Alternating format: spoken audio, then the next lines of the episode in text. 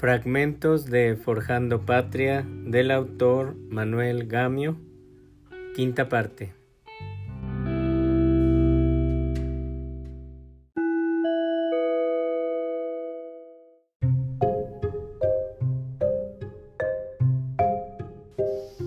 Nuestra cultura intelectual. Nuestras manifestaciones de cultura son y han sido tradicionalmente raquíticas, sobre todo en lo relativo a bellas artes y a ciencias sociales. Esa deficiencia se debe a dos causas principales. La primera consiste en la heterogeneidad étnica de la población, que trae consigo la no existencia de un ambiente verdaderamente nacional que inspire una producción intelectual armónica y definida. La segunda se debe al intelectualismo feudal, que ha seguido siempre entre nosotros una marcha paralela a la del exclusivismo gubernamental. Analicemos estas dos causas de nuestro estancamiento intelectual.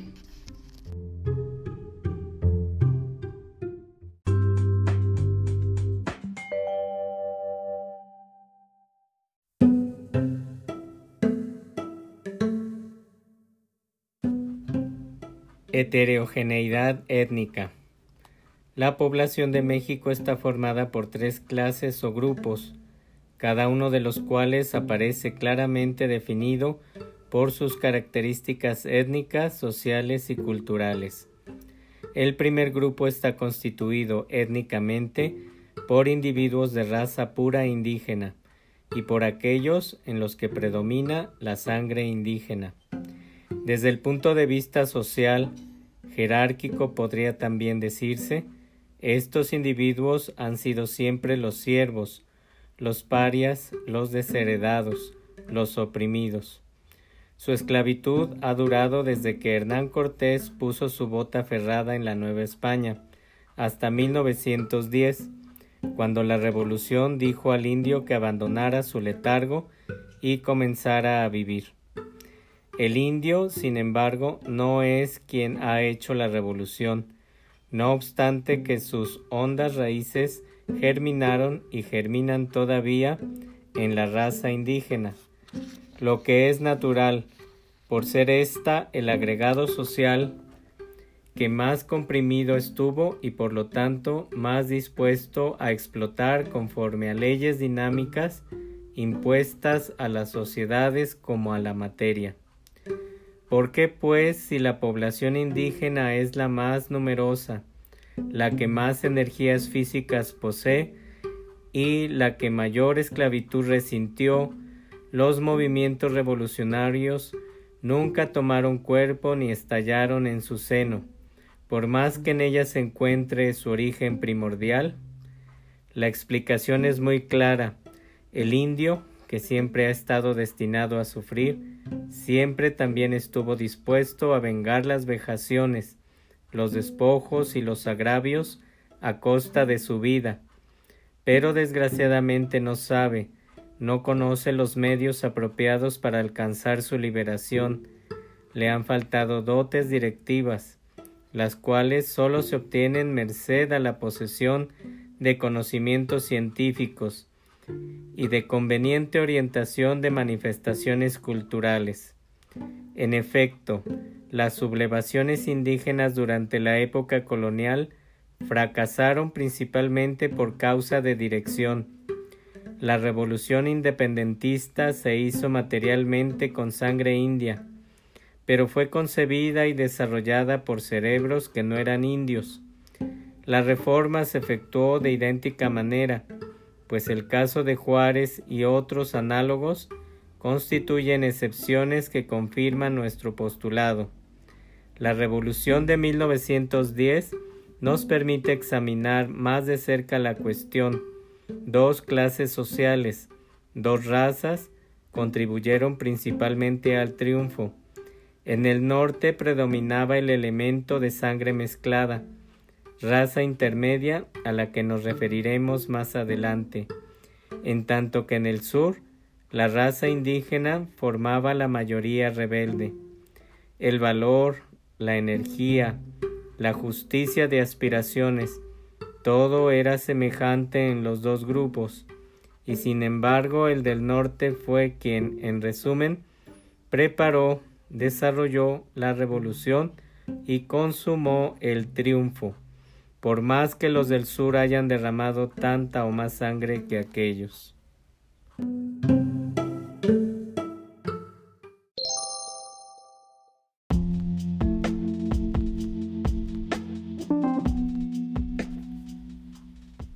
¿Por qué no sabe el indio pensar, dirigir, hacer sus revoluciones triunfantes, formando como forma la mayoría de la población, siendo sus energías físicas tal vez superiores y poseyendo aptitudes intelectuales comparables a las de cualquier raza del mundo? Esto se debe al modo de ser, al estado evolutivo de nuestra civilización indígena, a la etapa intelectual en que están estacionados sus individuos. Veamos qué estado guarda la civilización de este primer grupo, es decir, analicemos la cultura, el bagaje intelectual de la raza indígena, examinando las creencias religiosas del indio, sus tendencias artísticas, sus actividades industriales, sus costumbres domésticas y sus modalidades éticas, Considerando todo esto experimental y sistemáticamente, con criterio etnológico, podrá verse que el indio conserva vigorosas sus aptitudes mentales, pero vive con un retraso de 400 años, pues sus manifestaciones intelectuales no son más que una continuación de las que desarrollaban en tiempos prehispánicos solo que reformadas por la fuerza de las circunstancias y del medio. Sucede naturalmente que, por brillante, por asombrosamente desarrollada que haya sido para su tiempo la civilización prehispánica, hoy sus manifestaciones resultan anacrónicas e inapropiadas, poco prácticas. Hay indígenas que conocen hasta sorprendernos el curso del sol, de la luna y de otros astros. En tiempos precolombinos, estos individuos serían respetables, sacerdotes astrólogos, pero actualmente parecen ridículos si se les instala en el observatorio astronómico. Los yerberos, indios que poseen los secretos de una extensa farmacopea vegetal, habrían pasado entonces con toda justicia como notabilidades médicas, en tanto que hoy nuestro cuerpo médico los desdeña y los acusa como empíricos envenenadores. Los interesantísimos fabulistas indios, los que relatan las aventuras del coyote, de la serpiente, del nahual, de la luna y del sol, de los bosques y los lagos, pudieran haber sido insignes literatos de la corte azteca, mientras que hoy apenas si el folclorista les dedica todo el interés que merecen. Hay algo, sin embargo, con respecto a lo cual el conocimiento durante el pasado prehispánico está a la altura del contemporáneo. Nos referimos a los fenómenos psíquicos, magnetismo, sugestión, telepatía, etc. En efecto, bien conocidos son los brujos, indios individuos que deberían ser dignos del más detenido estudio por parte de nuestros etnólogos y psicólogos. El brujo evoca, o cuando menos dice que lo hace así, a los espíritus, particularmente a los de los asesinados, induciéndolos para que aparezca entre sus asesinos, siendo entonces muy fácil, según él, descubrir a estos últimos. Hace amantes a los tornadizos, procura desazones, enfermedades, miserias y aun la muerte a los enemigos, efectuando en un maniquí todas las ofensas dedicadas a aquellos. Las complicadas ceremonias empleadas por el brujo ocultan en el fondo un conjunto de acciones y reacciones, de energías desconocidas, ni más ni menos que lo que sucede en el magnetismo, en la telepatía, en el hipnotismo.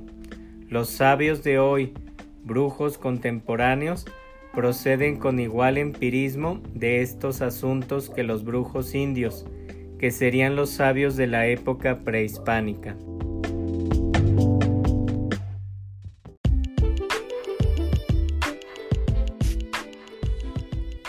El indio continúa, repetimos, cultivando la cultura prehispánica más o menos reformada y continuará así mientras no se procure gradual, lógica y sensatamente incorporarlo a la civilización contemporánea. Se ha pretendido hacer esto inculcándole ideales religiosos, vistiéndolo y enseñándole el alfabeto, de igual manera que si se tratara de individuos de nuestras otras clases. Naturalmente que ese baño civilizador no pasó de la epidermis, quedando el cuerpo y el alma del indio como eran antes, prehispánicos. Para incorporar al indio no pretendamos europeizarlo de golpe. Por el contrario, indianicémonos nosotros un tanto para presentarle, ya diluida con la suya, nuestra civilización, que entonces no encontrará exótica, cruel, amarga e incomprensible. Naturalmente que no debe exagerarse a un extremo ridículo el acercamiento al indio. Resumiendo lo anteriormente expuesto, puede concluirse que el indio posee una civilización propia, la cual, por más atractivos que presente y por más alto que sea el grado evolutivo que haya alcanzado, está retrasada con respecto a la civilización contemporánea, ya que ésta, por ser en parte de carácter científico, conduce actualmente a mejores resultados prácticos, contribuyendo con mayor eficacia a producir bienestar material e intelectual, tendencia principal de las actividades humanas.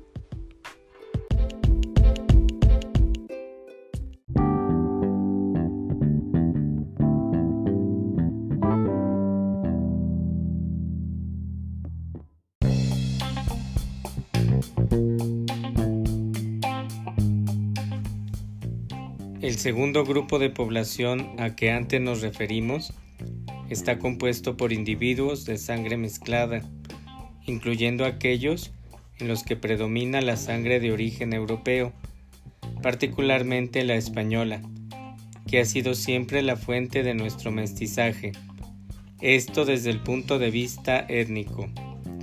Socialmente, esta clase ha sido la eterna rebelde, la enemiga tradicional de la clase de sangre pura o extranjera, la autora y directora de los motines y revoluciones, la que mejor ha comprendido los lamentos muy justos de la clase indígena y ha aprovechado sus poderosas energías latentes, las cuales usó siempre como palanca para contener las opresiones del poder.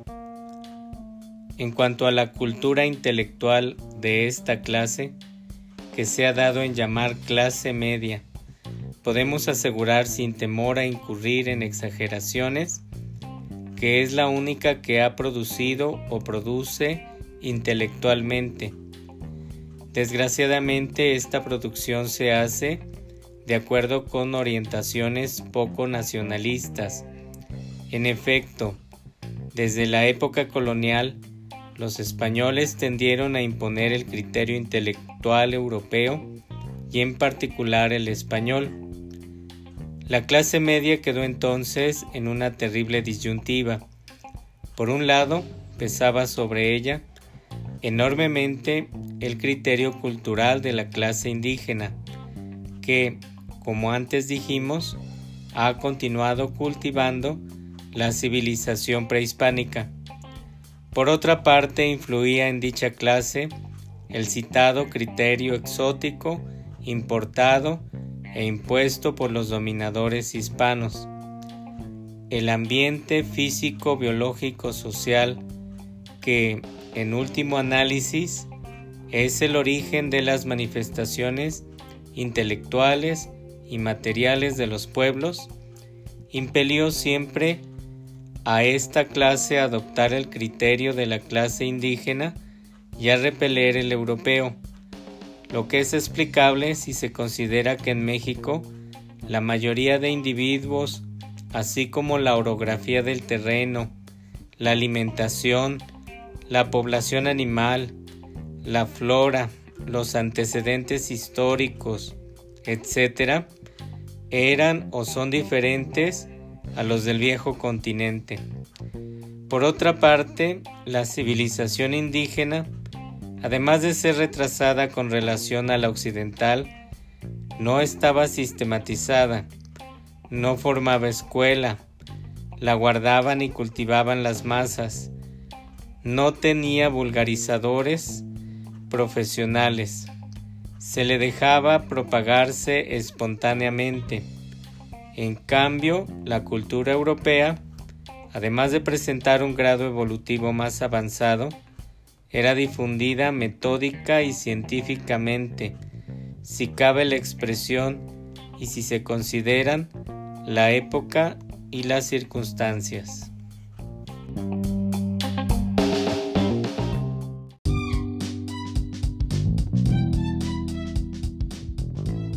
De esta pugna nació algo que pudiera llamarse cisma cultural. Una gran parte de la clase media que sentía más el ambiente en que se desarrollaba y los antecedentes históricos que la acercaban a la clase indígena, adoptó una cultura intermedia que ni es la indígena ni tampoco la occidental.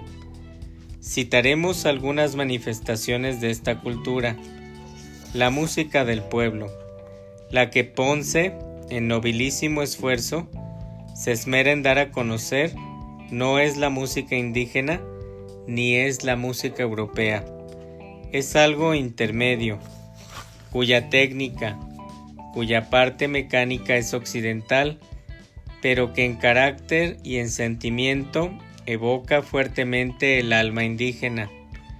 Nuestros escultores que en Guadalajara, en México y en otros lugares hacen estatuillas de barro y cera o vasijas típicamente decoradas, son los verdaderos escultores nacionales, por más que el vulgo considere tontamente su obra como curiosa chuchería. Las decoraciones que se usan en la industria de la laca, de la loza, en la indumentaria y otras mil cosas son las legítimas decoraciones mexicanas. Fueron inspiradas por nuestro cielo, por nuestro suelo, por nuestras flores, por nuestros animales y hasta por las antiguas concepciones religiosas politeístas de los indios prehispánicos. Pudiera decirse otro tanto de la literatura, la arquitectura y aún del especialísimo carácter que las ideas religiosas presentan en esta clase.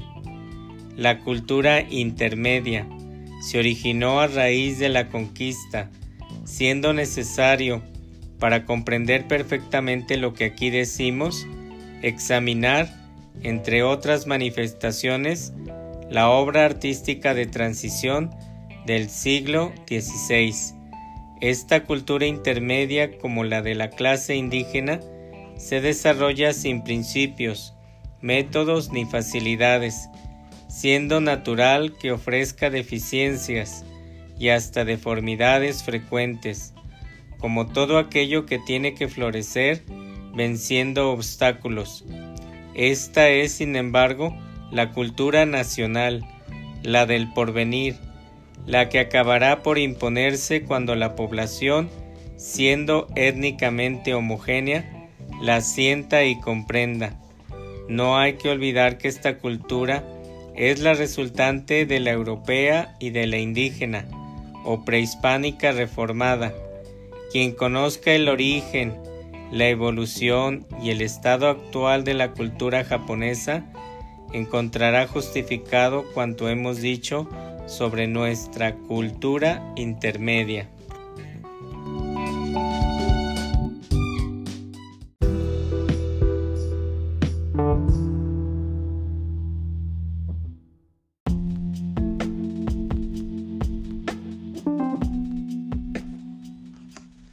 El tercer grupo que integra nuestra población está constituido étnicamente por individuos descendientes inmediatos o lejanos de extranjeros establecidos en el país, cuya sangre se ha mezclado muy poco con la de la clase media y nada con la indígena. Socialmente, comprende a la aristocracia, cuyos individuos, como son ricos, forman una masonería medieval de pendón y caldera, y cuando son pobres, triste es decirlo, pero verídico, constituyen una hampa de vergonzantes inútiles. Esta clase en general no posee cultura intelectual, por más que desde el punto de vista material viva en ambiente copiado del europeo. Puede existir verdadera producción intelectual en un país en el que las tendencias culturales son anacrónicas, heterogéneas y divergentes? Creemos que no. El intelectualismo feudal.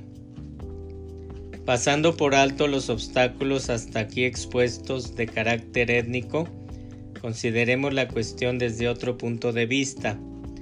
Frecuentemente se critica el cacicazgo de los gobernantes, de los terratenientes, de los capitalistas, pero nunca se menciona ni se flagela el cacicazgo intelectual. Sin embargo, esta plaga nacional es bien conocida. Basta que un individuo alcance legítima o fraudulentamente patente de intelectual para que tome dos providencias. La primera consiste en estacionarse en el grado o etapa de intelectualismo en el que lo sorprendió la consagración del público, ya sea esta consagración verdadera o bien fruto de autosugestión. El consagrado ya no estudiará más, no admitirá ideas ni orientaciones nuevas, detestará el conjunto avanzar de la ciencia, solamente pontificará. Semejante error es sensible, pero no de muy grande trascendencia, pues al fin y al cabo, cada cual es dueño de seguir cultivando su intelecto o de esconder la cabeza bajo el ala como el avestruz.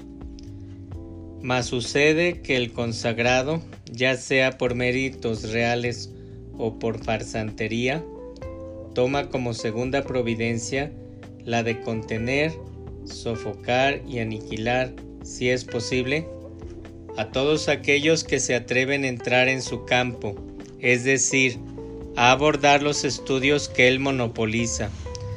En los buenos tiempos del general Díaz había dos o tres historiadores consagrados, de cámara, podrían llamarse sucediendo lo mismo con sociólogos, psicólogos, arqueólogos, pintores, etc. Los jóvenes, los que traían nuevas luces y nuevos derroteros, los que habían abrevado la verdad novísimamente depurada, eran repudiados, se procuraba desorientarlos y si persistían, se les condenaba al ostracismo intelectual, cerrándole las puertas de ingreso al campo de las ideas, y si era menester, restándoles medios de vida. Cuando cayó el general Díaz, se derrumbaron muchos de esos pontífices de trapo, y han seguido derrumbándose, y hoy que los contemplamos grotescamente desenmascarados, nos admira que por tanto tiempo pudieran haber sostenido inicua tiranía intelectual la heterogeneidad étnica persistirá largo tiempo como obstáculo para nuestra producción intelectual. En cambio, el intelectualismo feudal, el cacicazgo de las ideas, está desapareciendo y debe desaparecer en lo absoluto.